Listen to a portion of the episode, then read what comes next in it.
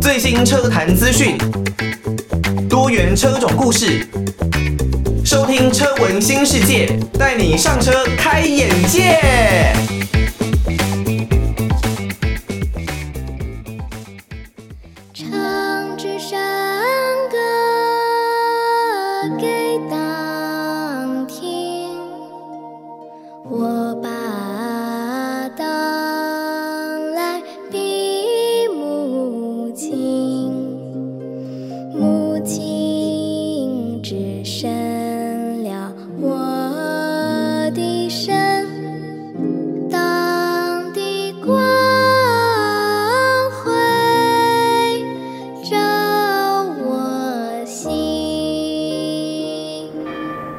唱支山歌给党听，山路崎岖难行，唱支山歌壮壮胆。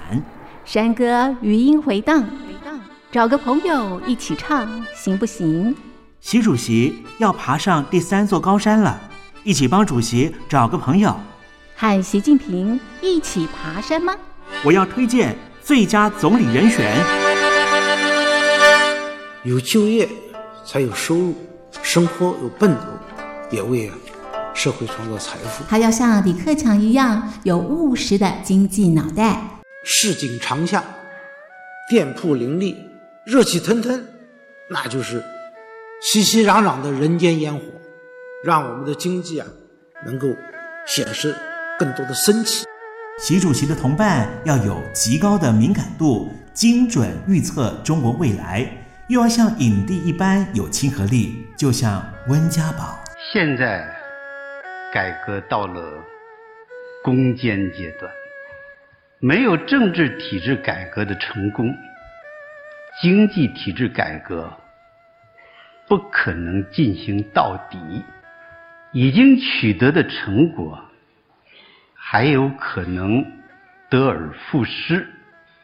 文化大革命这样历史的悲剧还有可能。重新发生。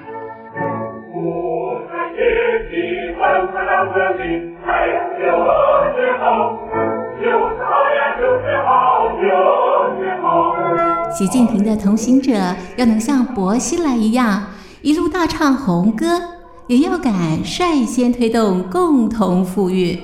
一年大家非常辛苦，穷的人想消费啊，结果没有钱；富的人。你让他再消费也是有限的。这个贫富差距不仅是一个社会公平的问题，也影响相当多一批人的生产劳动的积极性，而且也影响社会的稳定。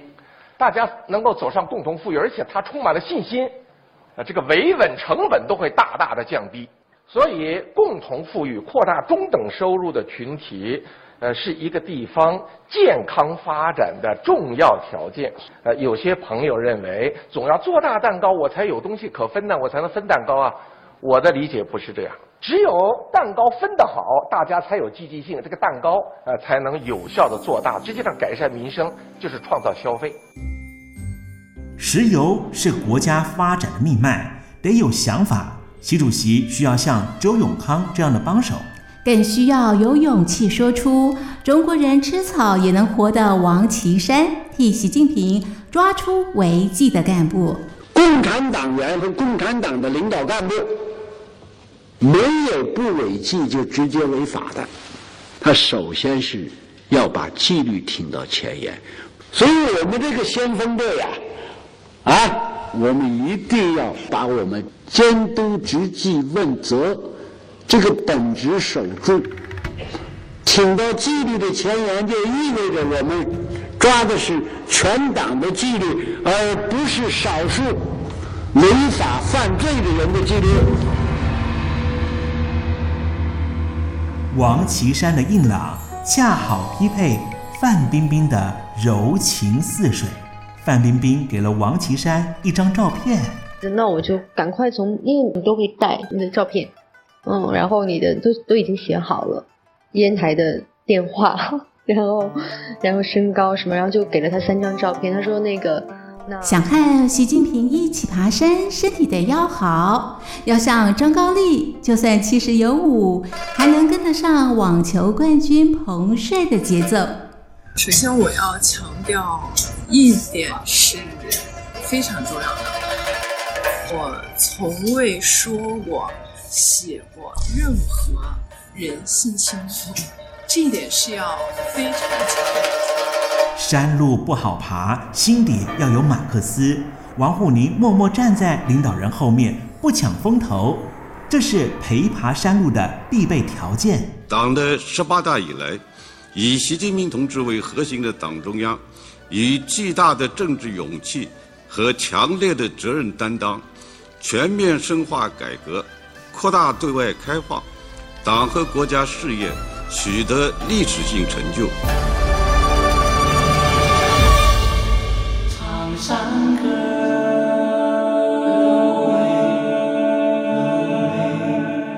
给党听哟。和习主席一起爬山吗？我要推荐最佳总理人选，把你要推荐的人、推荐的理由告诉我们。三百字征文活动，十一月十五号前。写信寄到台北北门邮政一七零零号信箱，台北北门邮政幺七零零号信箱，东山林嘉玲收。电子邮件请寄到 l i l i 三二九小老鼠 m s 四十五点 highnet 点 net l i l i 三二九 at m s 四十五点 highnet 点 net。和习主席一起爬山吗？我要推荐最佳总理人选。十一月十五号前写信过来，让我们一起陪着习主席抬头挺胸，踩满步伐，一起上山。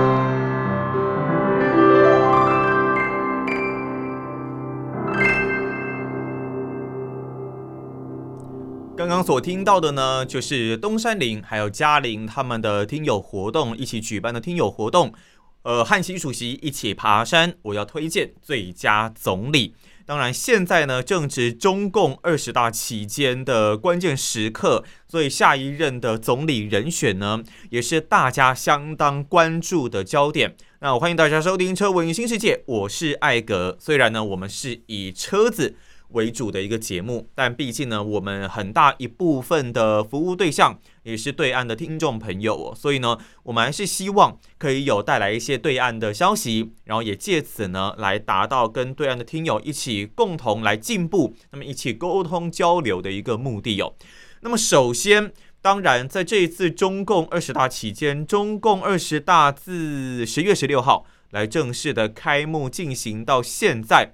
那最高领导层要准备进入到改组的一个时间，基本上习近平啊，他已经打破了两届的任期限制哦，所以呢，要再次的来出任中共的总书记，这一点呢是没有什么太大的问题哦。那另一方面，总书记人选确定了，总理又会是谁呢？因为呢，在中共的部分会在明年的三月份举行的人大会议期间。来宣布新的总理人选，虽然并不会在这次二十大期间宣布，不过当然，他们绝对会有更多的讨论，然后来物色下一任的人选。与西方民主国家的政党还有政府选举过程的这种比较透明的状况不同哦，基本上执政已经有七十年的中共。对最高领导层的人选一直呢都是秘而不宣的，那么被中共掌控的中国媒体也几乎不提供任何的线索。哦，包括了台湾、香港在内的海外新闻机构，只能根据分析人士对中国政治的了解还有研究，我们来推测一下未来可能的人选大概会是哪一些呢？那中共二十大期间公布的新一届政治局常委的名单，基本上都会被外界推测能够替下一任的中国总理人选来提供线索。所以呢，明年到底谁能够接替李克强来担任中国的新任总理，在这一次中共二十大绝对是能够来看出端倪。那讲到李克强啊，其实他在今年三月份的人大会议的记者会上，就说这是他担任总理的最后一年。如果根据中国宪法，总理、副总理和国务委员的任期是不超过两届的。那看起来呢，还是照着这样子的规则在走，比较不像习近平哦，呃，打破了我们所谓的默契、潜规则这样子的一个情形啊。但是。李克强会就此彻底退出最高的决策机构吗？政治局的这一个部分吗？基本上应该不太可能啊。六十七岁，那有经济学博士学位的他呢，依然有可能会是留在政治局常委的一个位置哦。因为呢，以前有一条不成文的规定，也就是我们所说的七上八下，允许六十七岁或更年轻的党员干部继续担任高级的职务。那六十八岁或以上的人呢，就必须退休。例如呢，像是除了第一任总理周恩来，其他历届的总理呢，通常年龄都不到六十七岁，也都有担任过副总理啦，还是像是管理省级经济体的一个经验。按照我们现在所了解的标准跟规则，汪洋应该是呼声最高的人选。再来像是胡春华。还有像韩正哦，他们应该也都是有机会的人哦。基本上啦，他们的条件都算是符合的。另外有一些人提出，像是李强跟丁薛祥，他们的资历虽然比较弱，不过呢，也都是获得了习近平的充分信任。那为了要让中共政治局的常委保持年轻化的话，那么，在国务院都有丰富经验，在重庆跟广东也都有执政经验的汪洋，基本上了，我认为他的呼声还是最高哦。不过，他比较弱势的地方就是在于，汪洋他其实已经六十七岁哦，那跟李克强基本上是差不多的。出任总理的职位呢，可能也只有一任，持续时间大概就是五年哦。所以，如果他被选中接替李克强来担任总理，那么连续性、他的续任性将会是一个比较大的问题。此外呢，他从政协的主席转任总理，以过去的经验来看，比较不是这么的符合常规啦。那中国现任总理李克强啊，讲到他跟习近平的关系。大家应该也很清楚啊，基本上在过去将近三年的新冠肺炎疫情期间呢，那李克强有做了一系列纾困措施啊，来支撑中国的经济。另外，他对习近平倡导的新冠清零政策，诶，是保持沉默的哦。所以呢，外界很多的观察人士都认为，中共高层在如何平衡疫情管理和经济复苏之间。在最高层的这个决策部分存在了不少的分歧哦，甚至也有了政治的斗争。所以呢，在这次继任人选上面，派系也会是相当重要的一个考量重点哦。在相当长的一段时间里面哦，海内外的互联网呢，有关于习下李上的揣测是甚嚣尘上的，很多人都说李克强会挤下习近平的位置。那现阶段基本上，中共已经是确立习近平是党中央的核心，也是全党的一个核心地位，要确立习近平新时代中国特色社会主义思想的指导地位。不过呢，熟悉中共政治的观察人士依然认为哦，虽然啦，李克强就快要离职了，但是他依然会活跃在中共高层的政治体系当中。毕竟啦，以他的人脉，以他的经验。以他的政治手腕，你要轻易的对他做出什么样的动作，也不是一件这么容易的事情哦。那李克强接下来可能担任的国家领导人职务，包括了几个选项哦，国家副主席啦，全国人大主席啦，或中国人民政治协商会议全国委员会的主席哦。所以呢，接下来李克强的动向，也是我们会持续替大家进行关注的一个焦点。那。这么一来，当然在总理、在总书记人选渐渐的确立之后，基本上是要全面来开展中国经济的新方向。不过，目前中国经济还是会面临到很多不一样的挑战哦。例如，最重要的就是新冠肺炎，在新冠肺炎的疫情呢，以习近平的观念而言，都还是要进行所谓的动态清零的政策。在动态清零持续进行的状况之下，也就是形成变相的锁国封城，那甚至还都要三不五时去做核酸检测，对于民众的限制，对于经济体的打击，确实是相当大的冲击哦。所以，如何在新冠肺炎的疫情底下找到中国的生存之道，是一个相当重要的关键。那么，另外像他们的烂尾楼事件、他们的房地产危机，还有。在接受到美国这么多不一样的经济制裁的措施之下，甚至像晶片的出口啦，呃，芯片的这些进口、出口等等，都是他们面临到相当大的一个问题哦。能否在这个堪称中国近代经济快速起飞的时代当中，最低迷的几年的状态之下，习近平能不能够带领这些官员们再次的杀出一片天，也是另外一个大家相当。注意的一个消息哦，在后续呢，我们都还会持续的来替大家做更多更新以及追踪的报道。呃，我们前面讲了这么多，当然还是了解了一下最近在整个中共二十大，还有在明年三月整个人大会议的召开，可能都会有一些不一样的动作。之余呢，我们接下来还是要讲跟车子有关的话题哦。有听友呢私讯我哦，跟我说，哎。他很喜欢前一集的节目 Daisy 的一个讲话方式跟风格，当然我们拆集嘛，所以我们还是呃会继续的把接下来的访谈来播出给大家听哦。那前面呢有稍微简单介绍了一下 Daisy 这一个人哦，当然他是一个做行销的专员，自己呢开车大概也是有六年左右的一个经验哦。那之前呢他开自己的福特的福克斯 MK3 的这一代的车型，也曾经。哦，有面对过了一些问题哦，不过整体而言呢，他是还蛮满意他的这一部车的。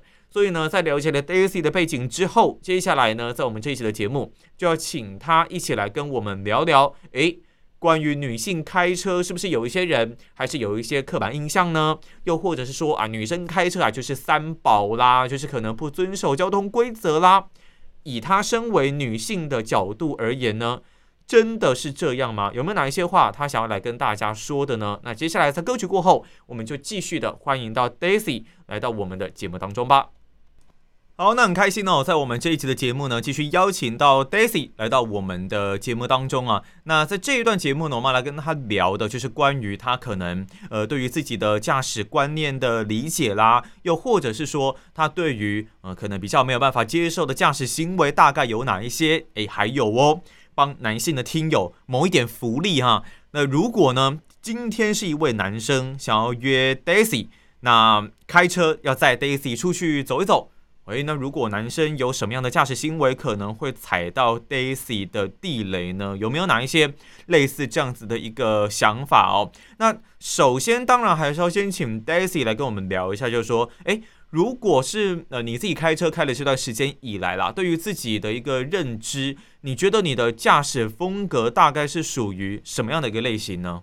我觉得我个人自认为车车品还不错，然后也蛮蛮温驯的，但又不会到太慢这样。OK，哦，不会到太慢，嗯，所以你应该是一个没有办法忍受旁边的人开车很慢的那种人。绝对不行，但也不是说快到很夸张吧，就是该快要快。对，要在要符合限速内，但又不要不要拖慢其他车速，就至少要跟其他车等速啦。啊，就是不要当龟车这样子就 OK 了。那假想要问你一个问题是，假设你今天是一个人开车的话，在车子里面有没有哪一些行为是你一定会做的事情？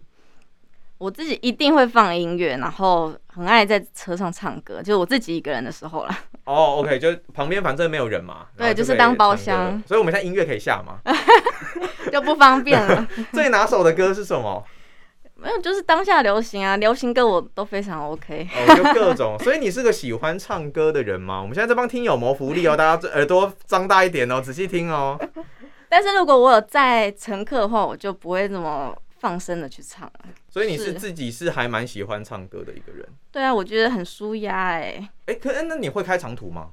不会，我都是在市区。但是市区，因为我也是住在就是偏山上，所以其实每次每天通行至少也是单趟也是要三四十分钟，也是可以听个好几首。哦，三四十分钟哦，对啊，哦，来回其实也就一个多小时，对对对，其实也是花了蛮多的一个时间，难怪可以什么歌都会唱，应该已经听了不少了吧？是啊，那你平常这样子上下班，因为我们也知道在双北这种上下班的尖峰时间，这应该都是走走停停居多，对，所以你的油耗能这样，我觉得其实真的是还算 OK 啦。对啊，所以应该也是跟驾驶有关系。呃，驾驶习惯是不是？就你不是属于那种大脚油门啊，然后重踩的那一种类型，就算是比较温和一点点。好，那很多人会说啊，哎、欸，这个女生开车哦，好像容易是所谓的三宝啦。那沙乌地阿拉伯甚至还限制所谓女呃这个女性的开车哦。我们知道这非常歧视。那尤其你是说像呃酒驾啦、超速啦、疲劳驾驶啦，如果我们平常新闻看多了，都会发现说，哎、这怎么好像都是男生啊？每一次下来都是男生，那为什么女生总是就一直被骂？到底是为什么会有这样子的一个情形哦？以你也同样身为女性的一个角度出发，会有女性开车等于三宝这种错误观念的可能原因，自己有有这样子觉得吗？或者你自己有分析过这一类的原因吗？我觉得，因为女生的遇到事故的临场反应会比较钝一点。那如果又遇到那种高龄驾驶的话，这个情况可能会更严重。像我自己，如果看到就是有年纪的阿伯或阿妈在骑车或开车，我自己也是都会下意识闪远一点。这还蛮正常的啦，都会都会去闪他。那你自己的话，你从因为你开了六年左右的一个车子，你有觉得你刚刚说反应会钝一点？你有觉得经过这六年之后，是不是有进步，或者是说你觉得你的反应上，或者在判断各种？可能比方说前车有什么样的动作的时候，你更能去预判说它可能是发生什么样的状况。我觉得有诶、欸，这个就是你可以去预想到，就是其他的驾驶可能下一步要做什么。嗯，就我会先去观察，假设前面前前台车比较开比较慢，或者是有一些状况的话，那前一台车没有马上去做行为，那我自己也会就先踩刹车再说，不然到时候可能会变成一个急刹或者比较危险的状况发生。讲到刹车的话，一开始你在练车的时候有没有发生过一个？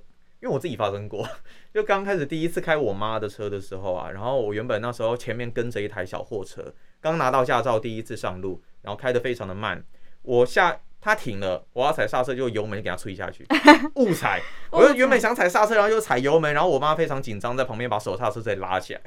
你有发生过这个状况？那这样就不是只有女生会发生啊？对对对对对，所以其实这个就就没有必要，没有必要就是特别讨论说可能是因为性别或什么的原因。其实男生也是也是会有发生这样子的一个状况啦。撇开年纪的一个因素，其实女性发生事故的几率，应该以现在大数据统计上来说，并没有来的这么的频繁哦。可能有个女生个性可能比较谨慎，会有一些的关系啦。那你有没有觉得女性在开车上面呢、啊，其实有一些男性所没有的优点？我觉得就是比较谨慎跟保守，因为心脏也没有那么大颗，所以不会去超速飙车，或者是去钻一些细缝去挑战极限呢、啊。嗯，那你在平常开高速公路的时候，会喜欢走内线吗？会、啊，但是 但是应该是保持在就是速线的。紧绷，对对对，然后就是走在内线这样子，因为我们遇到，当然有遇到过很多车，可能它在内线，但是速线却远低于最高速线，那可能就影响到后面车流的一个状况。对啊，你你你不会觉得走中线比较有安全感吗？其实好像是这么回事，但是我很不喜欢前面有车挡着。哇塞，这很凶哎、欸！所以就还是开内线比较比较开心。哦、oh，OK，所以就至少。但台湾啦，这个三线道有时候内线反而特别塞，有时候还要切到最，你有这种感觉吗？切到最外线才比较容易，可以顺利的超车。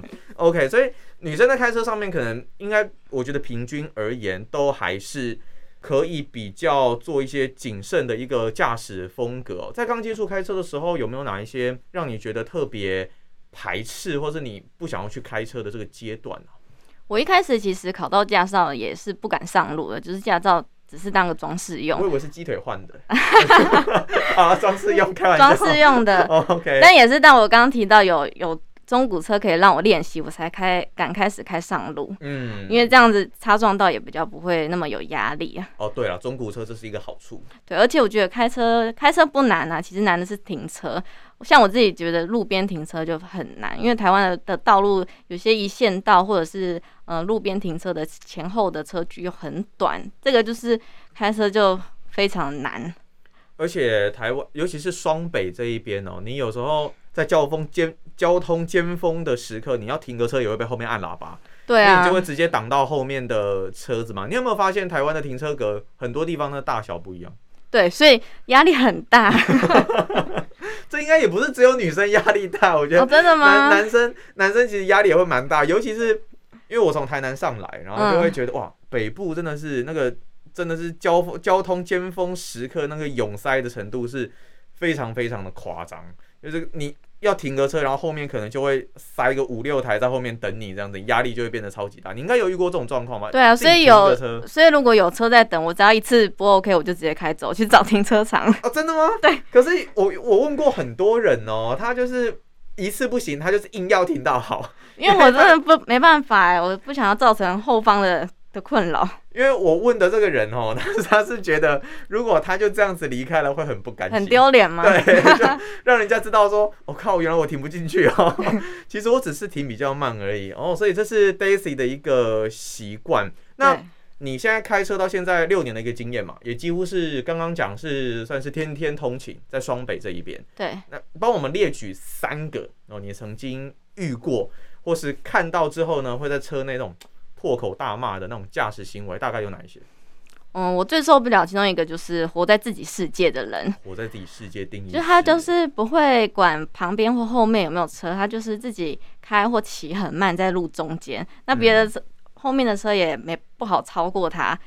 然后造成后面的整个大拥塞这样子，嗯，对啊，这这我觉得很不 OK。那再来就是乱丢垃圾、烟蒂啊、吐槟榔汁的驾驶。不过因为现在检举会会罚钱，所以这个状况我觉得这几年改善了蛮多的。对，但是现在检举没有办法领钱嘛，对不对？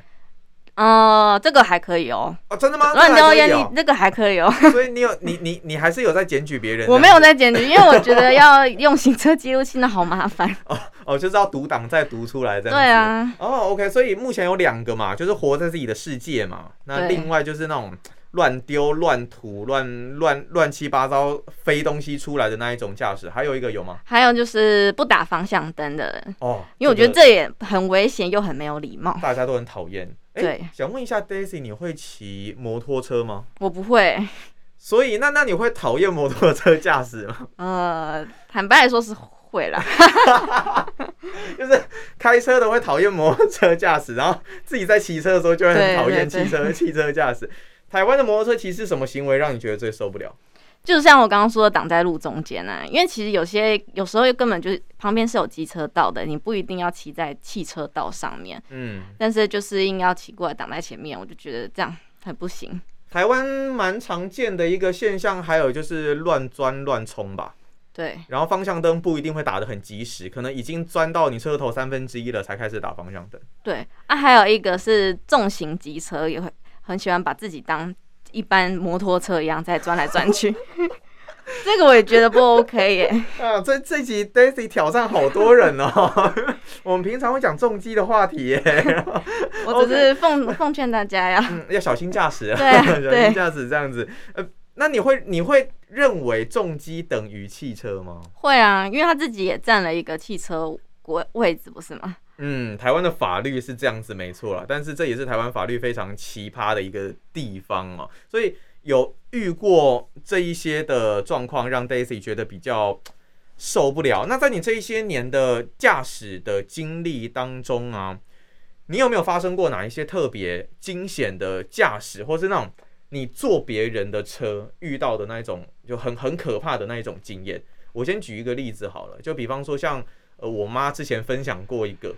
就是他给我爸载嘛，然后结果前面就是有，因为我爸开车习惯是那一种哦，他要切车的时候，他会贴前面贴的很近，然后再切出去，给别人压力吗？不知道，我也不懂。问他，他也说他没有啊，他不知道啊，但是就是有啊。然后有一次就真的是因为在高速公路上面，他一样贴得很近，准备要往右切，结果前面的车突然急刹。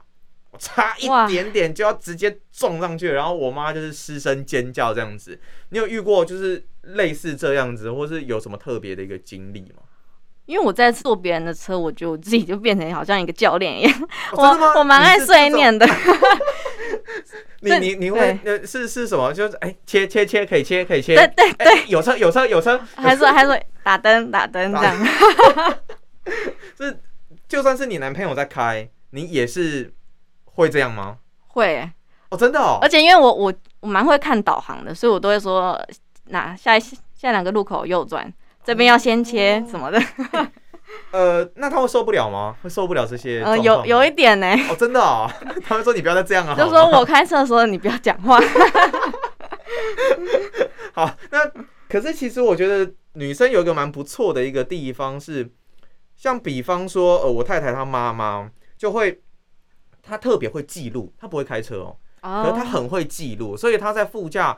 就都会指引，就是驾驶，然后怎么开怎么开，结果还真的都是最快的路线。嗯、我不知道你是不是有遇过蛮多，有遇过蛮多女生，大概都是这种类型嘛？可能会开车的居多，特别会记录。没有哎、欸，我的朋友几乎都是路痴哎、欸。好吧，Daisy 是特例哦。对，特别特别像这个人体导航一样，这个非常非常棒的一个副驾。好，那我们现在假设一个情境哦。如果今天有一个男生啊，想要约 Daisy 好了，在上车的一开始呢，或是驾驶的过程当中，会不会有什么行为是你一定会把他给打枪掉的？相反的呢，有没有什么行为是会让你对他的好感度是直线上升的？哦、呃，因为我自己会开车，所以我会特别去注意，就是其他人其他人的开车表现，哦、然后。就像我刚刚提到，我受不了开慢车的人。OK，对，就是你不能超速，但你也不要过于慢。嗯，就像我之前就是以前也有坐异性朋友的车，然后就是开的真的太慢了，我还直接跟他说要不要换我来开。好羞辱，好像有点没礼貌。我现在想，你要不要跟他说，我干脆帮你装一个在驾训班用的车子那个踏板在我这里好了，我帮你踩。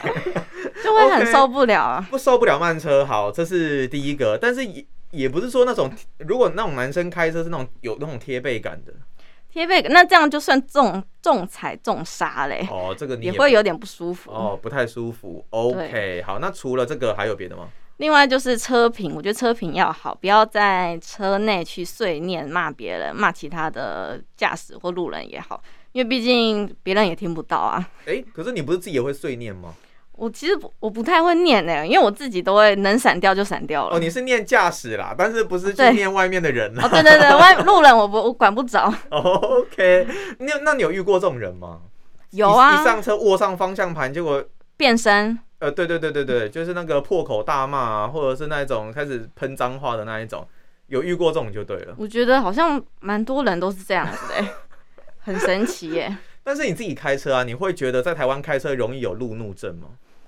嗯，多少还是会吧。哦，多多少少还是会，但是有一些男生的反应可能就会特别大。那提升好感度的部分呢？提升好感度，我觉得应该是停车，因为我自己停车没有到很厉害，哦，所以如果男生一次可以倒车入库 OK 的话，我就会觉得非常的帅气。倒车入库，对，那路边停车也 OK 吗？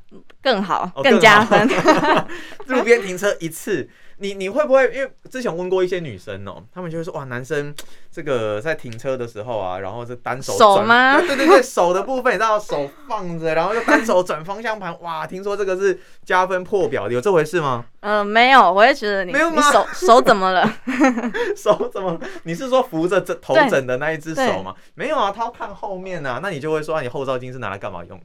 对，因为现在已经都有倒车显影了，所以这招已经不适用了。哦，顶多就只能看两侧的后视镜，这样子这样子就可以。那如果男生在开车的过程当中，从头到尾都是单手开车，是有加分的吗？没有哎、欸，也没有。我觉得还是要安全啦，因为你毕竟两只手握着方向盘，你比较好去做一些反应啊。嗯，所以这个部分给大家参考用哈。那台湾的交通呢，很乱，应该已经是众所皆知了。以 Daisy，你开车的这些经验来看，当然你前面有讲到了一些你没有办法接受的一个驾驶习惯哦。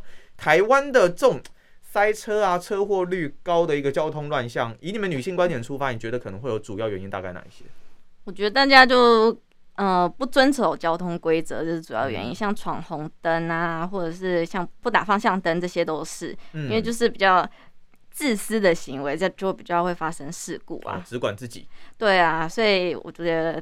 鼓励各位听众应该要换位思考，就是多替别人着想，就不会发生那么多交通事故了。这倒是真的啦。虽然说台湾有很多的道路设计非常的奇怪，可能容易把机车跟呃摩托车跟汽车完全全部弄在一起啊，然后就是一些杂乱的一个交通现象。但是也确实，呃，台湾的民众在开车或是在骑车这一方面，确实会有蛮多的一些可能观念上面啦，或者是个性上面跟国外比较。不一样的一个地方哦。就你而言，你会觉得台湾的驾照很好考吗？现在好像不好考啊。我以前那时候是蛮好考的，嗯、十年十年前的时候。以前 哦哦，十十年了，已经拿到驾照十年了，也算一段时间。对，那个时候比较简单，因为据我所知，当然现在台湾路考是一定嘛，然后好像标准会变得稍微严格一些些啦。不过，就还是希望台湾的交通可以变得。越来越好哦。再来就是说，因为 Daisy，你看，你说你买车，你很看所谓的外观，对啊，台呃男生其实有很多人应该也是哦，那可能会看，比方说什么啊，这个车的肌肉线条啦，什么轮拱凸不凸啦，那内装可能会看一些什么方向盘的造型啦，或者什么手感。对你而言，看车首先最主要会想看的大概是哪些地方？我就是看品牌跟外形诶，因为我不会去改车，所以车的原始的外观就是就是我。最直觉的嘛，嗯，然后再来的话，我蛮喜欢油电车或者是涡轮增压的车款，嗯、因为前像前者就是它比较省油啊，嗯，友善环境。那另外一个就是有比较好的输出动力，而且涡轮增压其实也比较省油啦。哦，真的吗？对，涡轮增压也会来的比较省油一点点，但是它维修成本会稍微高一点点的，你还是可以接受。嗯、对，所以还是要根据你的当下的一个需求啊，或是。你当时的一个状况来去做评估哦，在这边想要问你一下哦，呃，一般我们的那种四门轿车，然后修旅车跟旅行车好了，以你的一个需求而言，你会比如果当然先不考虑预算，你会想要换哪一类的车款？嗯，我比较喜欢小车，然后空间要大，所以还是掀背车。对，掀背车。哦，OK，掀背车的话，为什么会想要小车啊？因为还是停车啊，好停车，对，停车还是最最关键的。OK，除非就是未来可能家庭组成有什么样的改变，需要大车，那就之后再说。对，那如果以现在的一个需求而言呢，还是小车为优先。目前我们聊到现在啊，大概都是讨论，比方说呃燃燃油车、油电车这一类的一个车子哦。那电动车当然明显是一个未来的趋势了。Daisy 有没有办法接受电动车？我蛮喜欢电动车的耶，我觉得这发明很棒，因为它可以减少环境中的碳排放，而且又很安静。嗯。哼，可是开它会睡着哎，会睡哦，对啊，确 确实。太安静，所以要放音乐啊。OK，那你对于电动车优点应该蛮多的嘛？你喜欢的优点应该很多，它有没有什么缺点最无法让你接受的？缺点可能就充电，现在在以台湾来说没有到非常的普及啊。Oh, okay. 然后可能各厂牌它的充电的规格也会有一些不同，就没有办法通用。嗯，所以我觉得如果在多数停车场或者是一些社区大楼都可以安装充电桩的话，可能会增加更多人的购买意愿。这确实是电动车未来的一个发展的，还有他们电池回收的一个问题啦。因为年份到了，电池回收也是有一个状况。那如果以对岸听友，我们之前有跟大家分享过。像比亚迪的电动车啊，它可能刀片电池会有自燃的一个状况，所以这确实也是电动车未来在更加普及的一个情况之下，各家车厂都是必须要去做更多的一个考虑哦。那么尤其是各个车厂之间，目前几乎都还是会做一些的合作啦。所以呢，这一集的节目，我们请到 Daisy 来到我们的节目当中，跟我们分享了很多关于呃他的一些驾驶的观念啦，还有可能比较受不了的驾驶行为、喜欢的车子等等。Daisy 自己有什么自媒体的品牌吗？哦，没有哎、欸，我、哦、目前没有。OK，好，以后应该就会有了。好，那我们这期节目非常谢谢 Daisy 来到我们的节目当中。好，谢谢。那我们就下期节目再见啦，拜拜。